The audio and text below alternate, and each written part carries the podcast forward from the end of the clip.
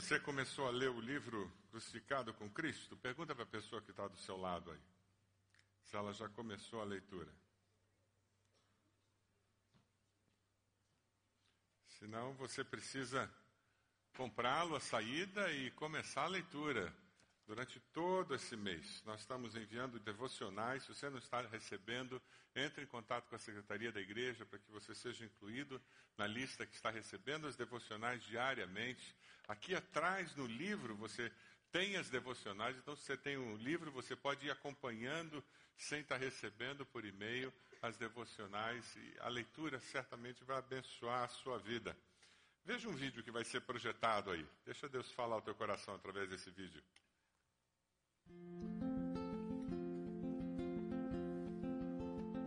Saber que eles estão esperando a gente, que vem correndo gritando papai, né? É uma emoção que que foge um pouco do que do que a gente conhece de repente antes de ter filho. Eu não, não consigo nem expressar o, o, o, que seria isso, na verdade, né? Uh, e até às vezes quando isso não acontece a gente fica decepcionado, né? Fica triste, né? Então é uma alegria muito grande, é muito gostoso ter essa, ter essa troca com eles. Meu pai faleceu, eu era muito novo. Eu cresci toda a minha adolescência sem pai. Né? E isso para mim foi muito marcante, né? De ver meus amigos tendo isso e eu não tendo. Né? E, e com meus filhos, assim, eu tento buscar ser esse pilar, ser essa pessoa que eles possam confiar e ter uma segurança em casa. Deus, eu acho que ele espera a gente ali de braços abertos, que a gente vá correndo, se jogue, se entregue, né, para Ele. E muitas vezes a gente não faz isso, né? A gente é aquela criança rebelde ali que só quer é, fazer as nossas vontades, né? E eu acho que o sentimento de Deus, né, é, é, é ter essa relação, né? Esse, essa coisa gostosa de, de, troca, né? De carinho e de poder chegar, abraçar e dar aquele beijo gostoso.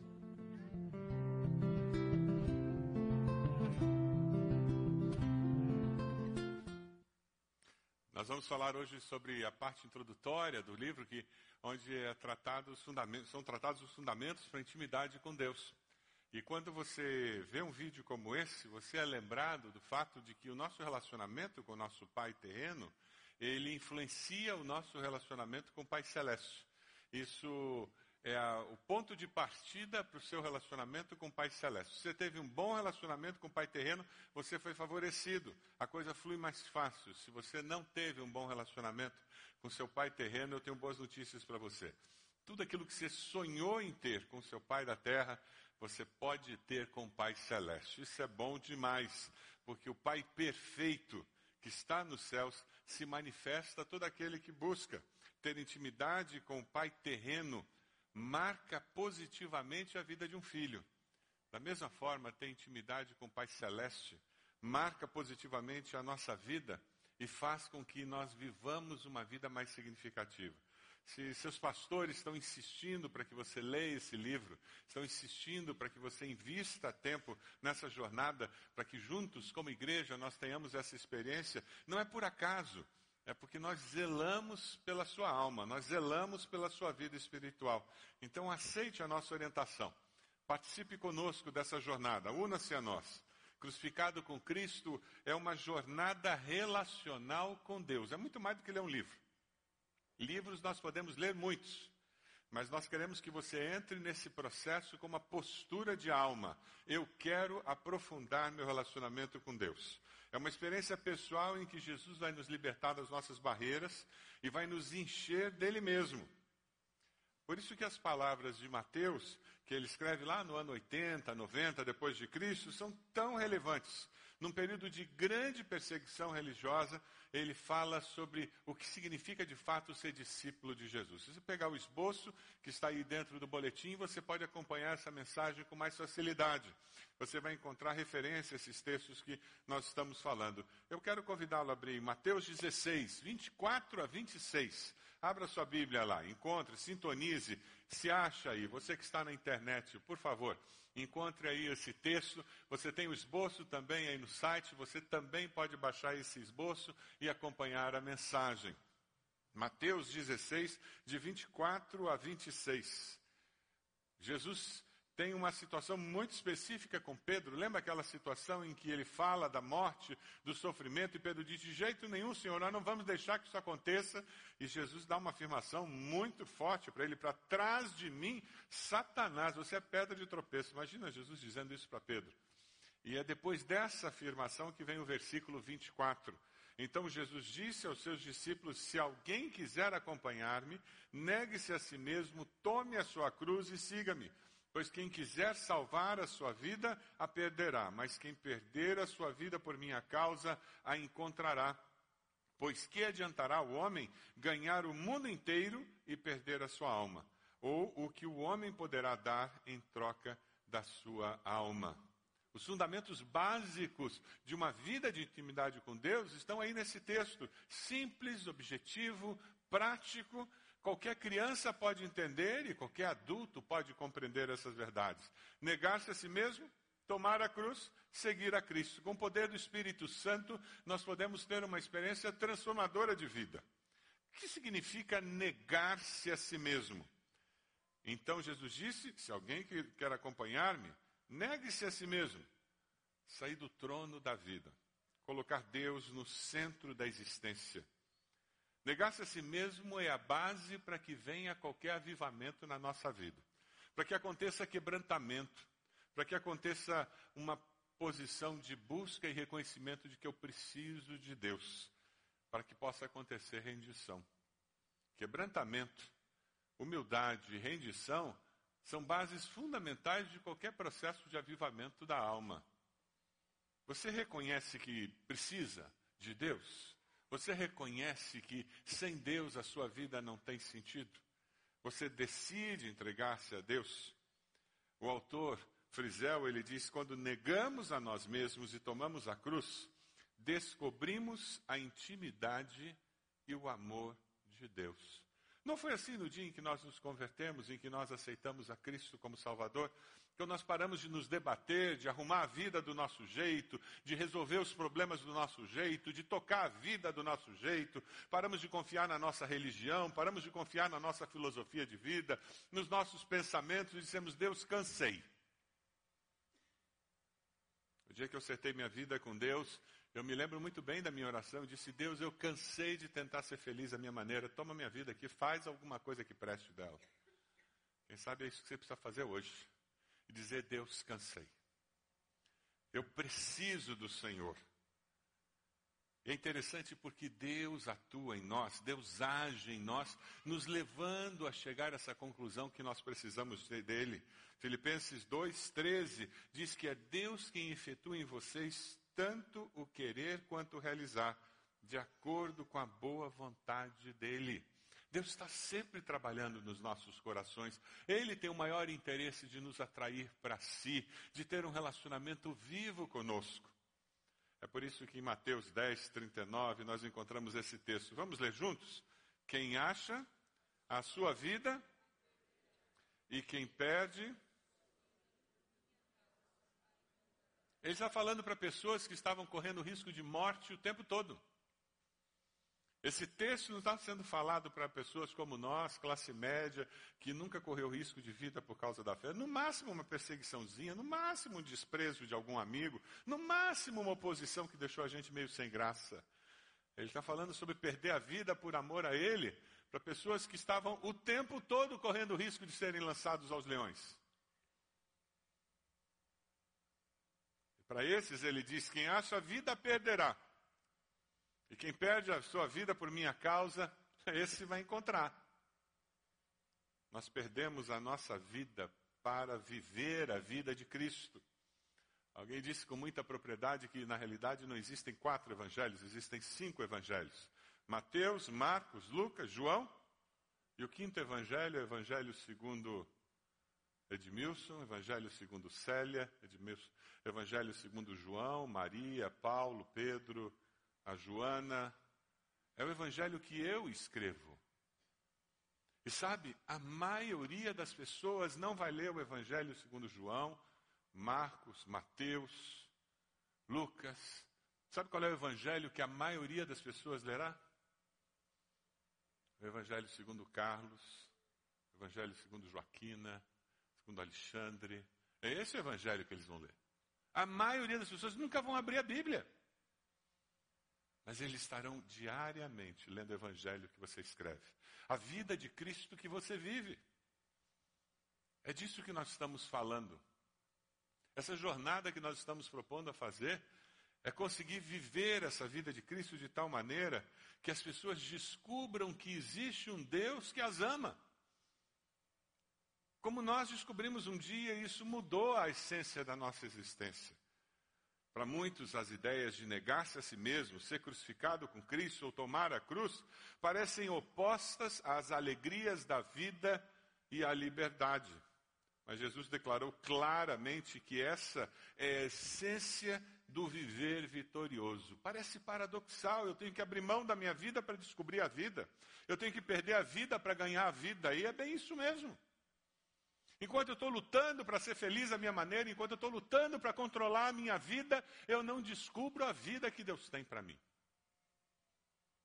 Mas na hora que eu abro mão, eu digo: tá bom, Deus, toma o controle.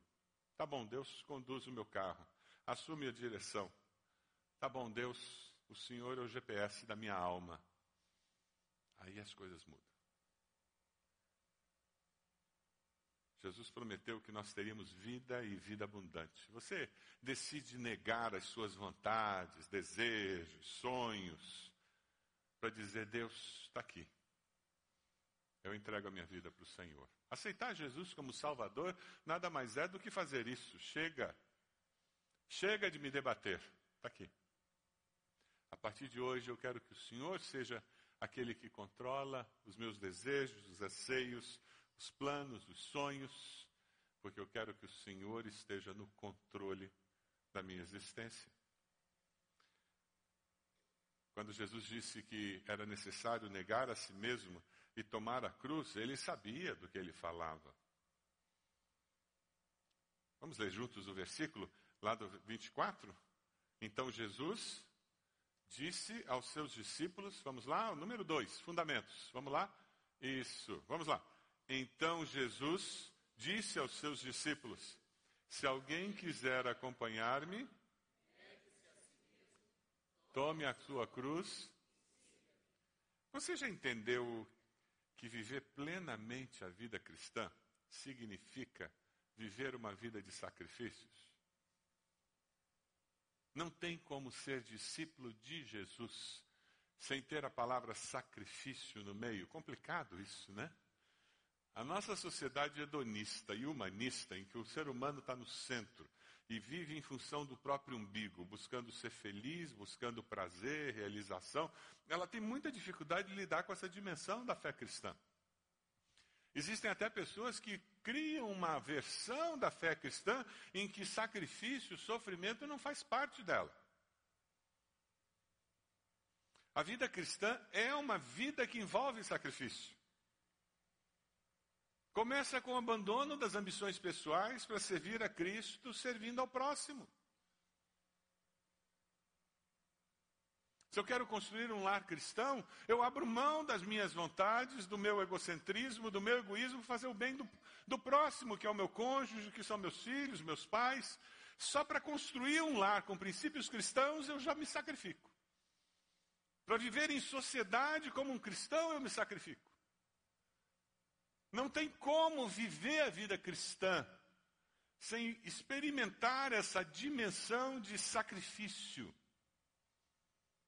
É por isso que nos versículos 25 e 26, Jesus diz: Quem quiser salvar a vida, a perderá, mas quem perder a vida por minha causa, esse vai descobrir uma dimensão nova de vida. Pois que adiantará o homem ganhar o mundo inteiro e perder a sua alma? Ou o que o homem poderá dar em troca da sua alma? Para perder a vida é necessário assumir um compromisso total com Cristo. É só se eu entendo que pela fé vale a pena confiar. Esse negócio funciona. Você acredita que funciona mesmo? Amém? Porque veja, se eu não acredito mesmo que funciona, eu não me entrego inteiro. Tem muita gente que nunca experimentou o que de fato é o casamento porque não acredita que funciona. Então ele se entrega pela metade.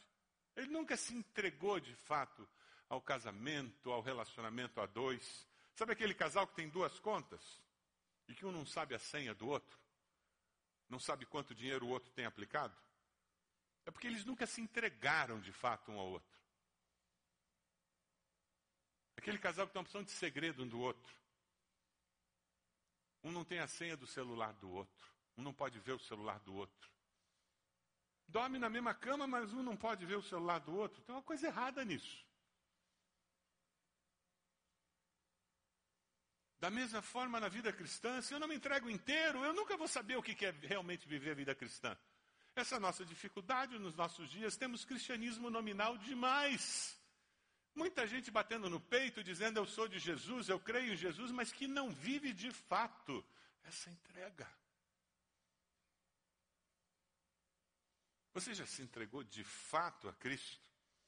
Jesus, em Lucas 14, 26 a 28, ele radicaliza. E ele leva no extremo para nos ajudar a enxergar a necessidade extrema de um compromisso extremo com ele. Vamos ler juntos Lucas 14, 26, 28? Vamos lá? Se alguém vem a mim e ama seu pai, sua mãe, sua mulher, seus filhos, seus irmãos e irmãs, e até a sua própria vida, mais do que a mim. Para um pouquinho.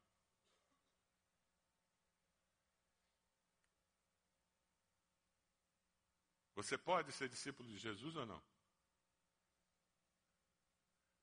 Percebe? Como a mensagem dele é radical. E aquele que não carrega a sua cruz, não me segue, não pode ser meu discípulo. Ninguém é chamado para ser meio cristão. É necessário uma entrega diária a Cristo. Ou é ou não é.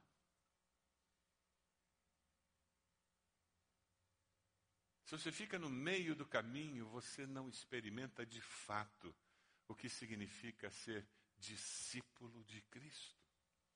O que significa de fato ser cristão. Ah, mas quando você se entrega de inteiro, por completo, você vê a diferença que a sua vida faz na vida dos outros. E você vê a diferença que a vida de Cristo faz na sua vida. Não é isso que acontece com alguém que descobre a Cristo e se entrega por completo? Aquele primeiro amor, aquele momento da descoberta.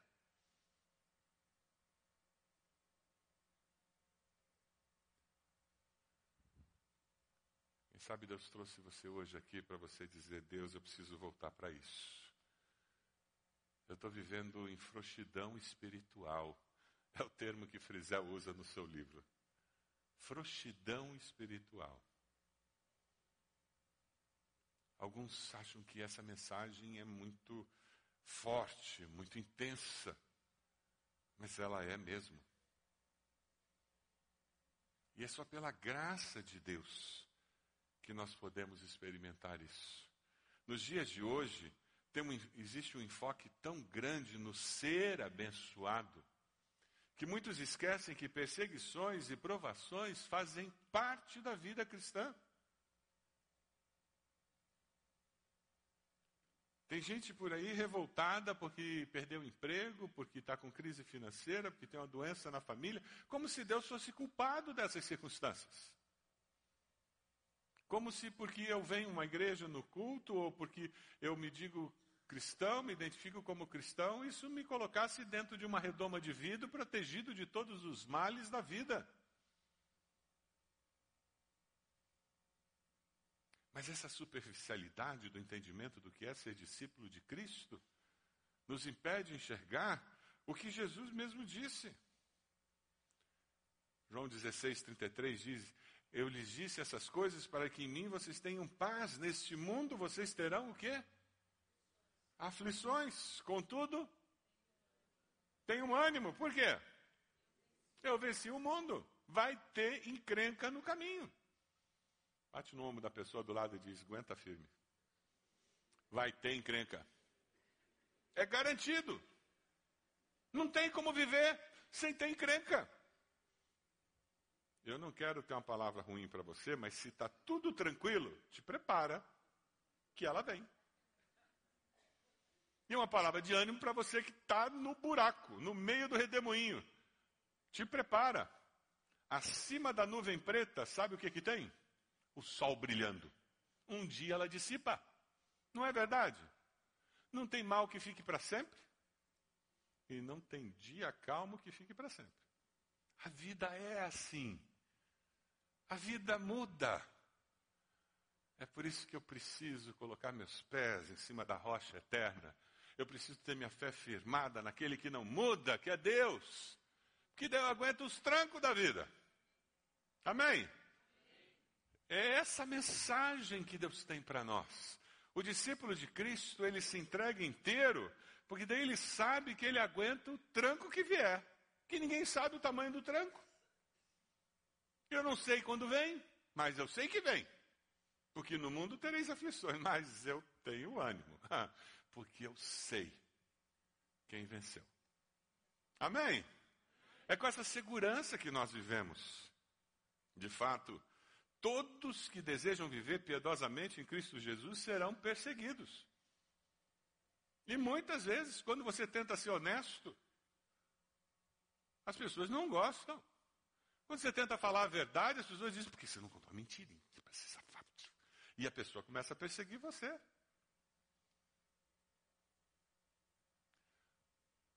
É impressionante como numa sociedade corrompida, de pessoas que não têm valores éticos, cristãos, muitas vezes o certo se torna errado e o errado se torna certo.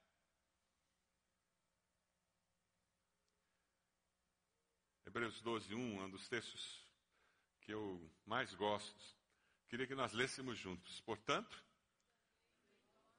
uma vez que estamos rodeados por tão grande nuvem de testemunhas, livremos-nos de tudo que nos atrapalha e do pecado que nos envolve, e corramos com perseverança a corrida que nos é proposta. Começaram os Jogos Olímpicos no Rio de Janeiro. Que abertura bonita. Fizemos uma coisa bonita, né? Fazia tempo que a gente não fazia uma coisa bem feita, né? Ah, dá um orgulho, até que enfim. E diz que gastaram um décimo do valor do, dos Jogos de Londres. Eu fiquei mais feliz ainda. Tudo com coisa reciclada. Ficou muito bonito mesmo. Mas é interessante porque no mundo dos esportes, Algum treinador pega leve com, com o atleta? Não! O negócio é treino, é pesado mesmo. Mas sabe, é interessante porque ninguém pega leve, ninguém negligencia a disciplina, porque eles têm um objetivo na vida deles. Espiritualmente não é muito diferente. Quando você aceita Jesus, você se transforma em um atleta da fé.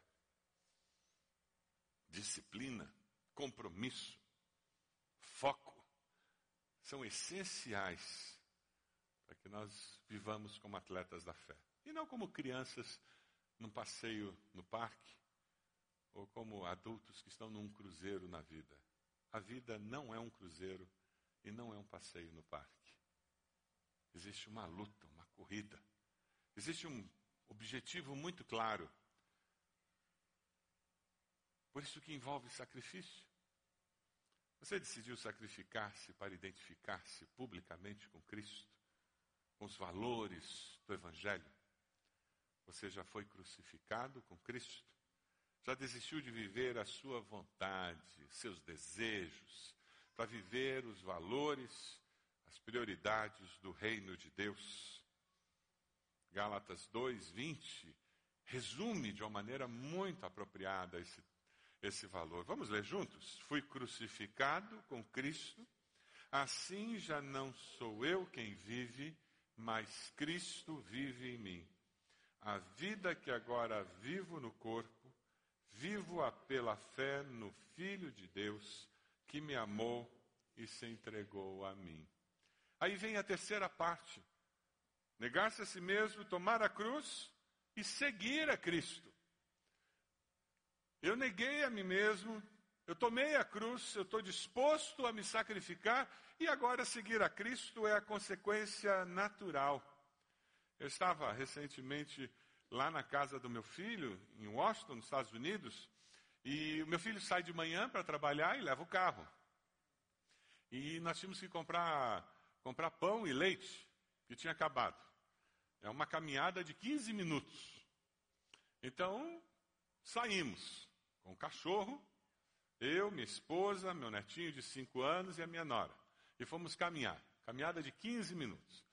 Quem já andou com criança sabe como é. Primeiro, não pode pisar na, nos riscos, e a gente andando na calçada. Agora, só pode andar pisando no risco e pisando na calçada. Toda aquela história, né? Para ver se o guri andava uns 15 minutos, né? Aí chegou uma hora que ele já estava cansado, a gente começou a brincar de sigo mestre, ou de sombra. Sabe aquela brincadeira? Um vai na frente e todo mundo que vem atrás tem que fazer o mesmo gesto, caminhar do mesmo jeito, dar o passo. Então você imagina a cena na rua, uma criança de cinco anos na frente e três marmanjos atrás, e eu era o último. Foi divertido. O bom de estar num lugar que ninguém te conhece é porque você paga o mico e. Mas na realidade, na vida cristã, o que nós estamos falando é de viver a vida cristã seguindo o Mestre, fazendo o que o Mestre fez. A essência da brincadeira do sigo mestre é que se ele levantasse a mão, todo mundo tinha que levantar, se ele parasse, todo mundo tinha que parar. Se ele começasse a andar de lado, todo mundo tinha que andar de lado. Essa é a essência da brincadeira.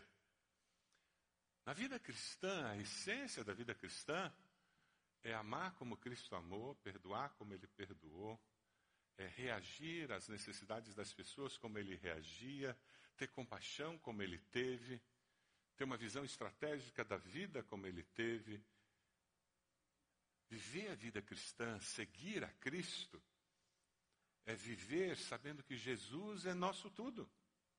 De todos os benefícios da rendição completa, diz Frizel, o maior é a proximidade e a intimidade com Deus. É dessa forma que se glorifica a Deus e se desfruta dele para sempre. Quando eu estou seguindo o mestre, eu estou pertinho do mestre. E não dava para ficar muito longe do meu neto, porque senão eu não via os movimentos que ele estava fazendo. Quando a gente está seguindo o mestre, fica mais fácil perceber como eu devo reagir agora que eu estou tendo esse problema lá dentro de casa e parece que os relacionamentos estão todos quebrados. Mas eu estou seguindo o Mestre e fica mais fácil perceber como é que Jesus lidaria com essa situação. O que Jesus faria aqui? Tem um livro que eu gosto muito, é um livro de ficção, uma novela. Já recomendei várias vezes aqui na igreja, em seus passos, o que faria Jesus. Se você ainda não leu esse livro, você tem que ler. Livro gostoso, prepare-se, arrisca de você passar a noite e virar madrugada lendo o livro. Uma leitura agradável em seus passos, o que faria Jesus. Coisa simples básica na vida. Como é que Jesus ia lidar com essa situação aqui no trabalho? Como é que Jesus ia lidar com essa situação aqui na faculdade? Como é que Jesus ia lidar com essa situação aqui na nossa família? Porque eu estou seguindo o Mestre. Eu decidi abrir mão das minhas vontades, do meu jeito de ser, e eu estou disposto a sacrificar essas vontades e esse meu jeito de ser para ser discípulo de Jesus, para seguir o Mestre de todos, todos os ídolos que impedem a proximidade de Deus. O Deus da insubmissão do eu é o mais sutil e generalizado. Não se engane, não. O maior ídolo do coração é colocar nosso orgulho e nossa vontade acima do Cristo que habita em nós. Eu vou repetir essa afirmação. De todos os ídolos que impedem a proximidade de Deus. O Deus da insubmissão do eu é o mais sutil e generalizado. Não se engane, nosso maior ídolo do coração é colocar nosso orgulho e nossa vontade acima do Cristo que habita em nós. Agostinho afirmou com muita propriedade: Tu nos formaste para ti mesmo e nossos corações ficam desassossegados até encontrar descanso em ti. Sua alma só vai encontrar descanso na hora em que você resolver negar a si mesmo, tomar a cruz e seguir ao Mestre. Só assim a sua alma encontrará descanso. Não é religião, não é rito religioso, não são boas obras, não são filosofias, a essência é relacional.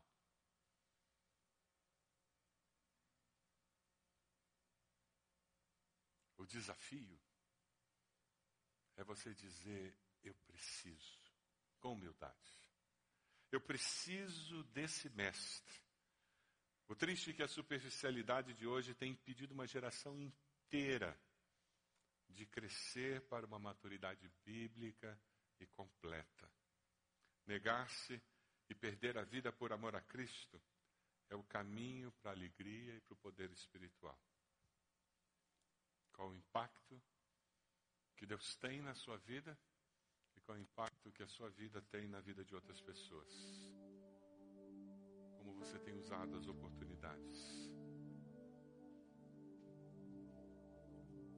Você tem negado a si mesmo, tomado a cruz para seguir a Cristo.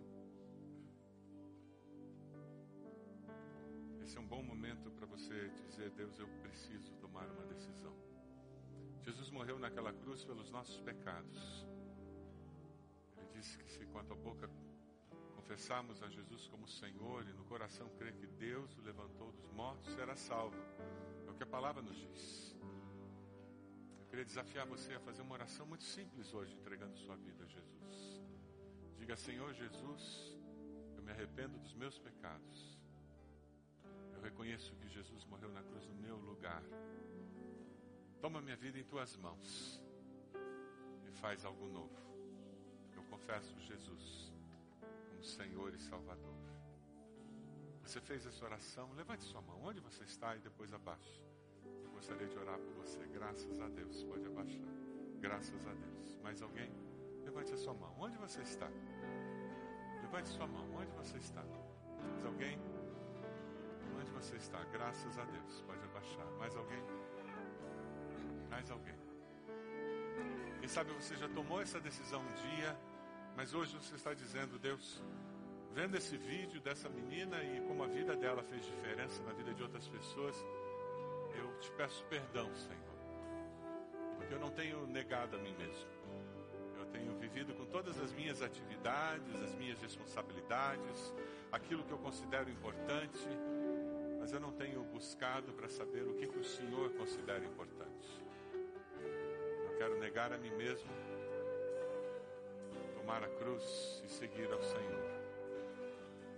Você está consagrando a sua vida ao Senhor, renovando o seu compromisso com Ele.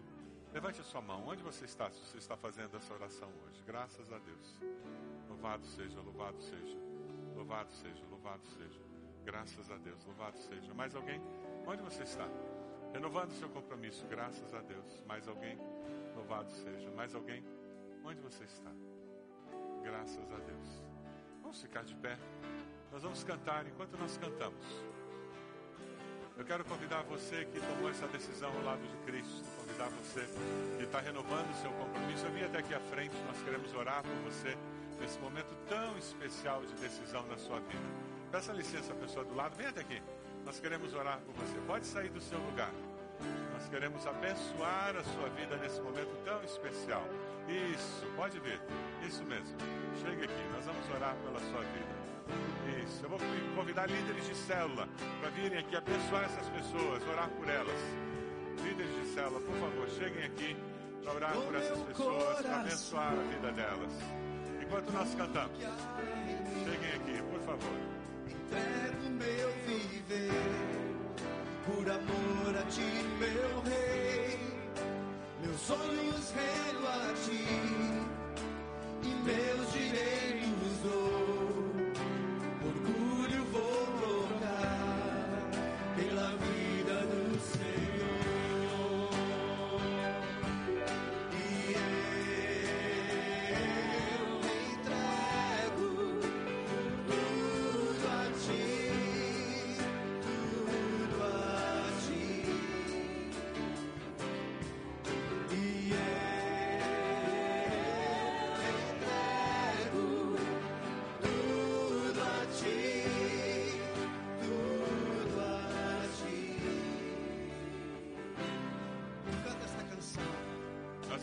Cantando.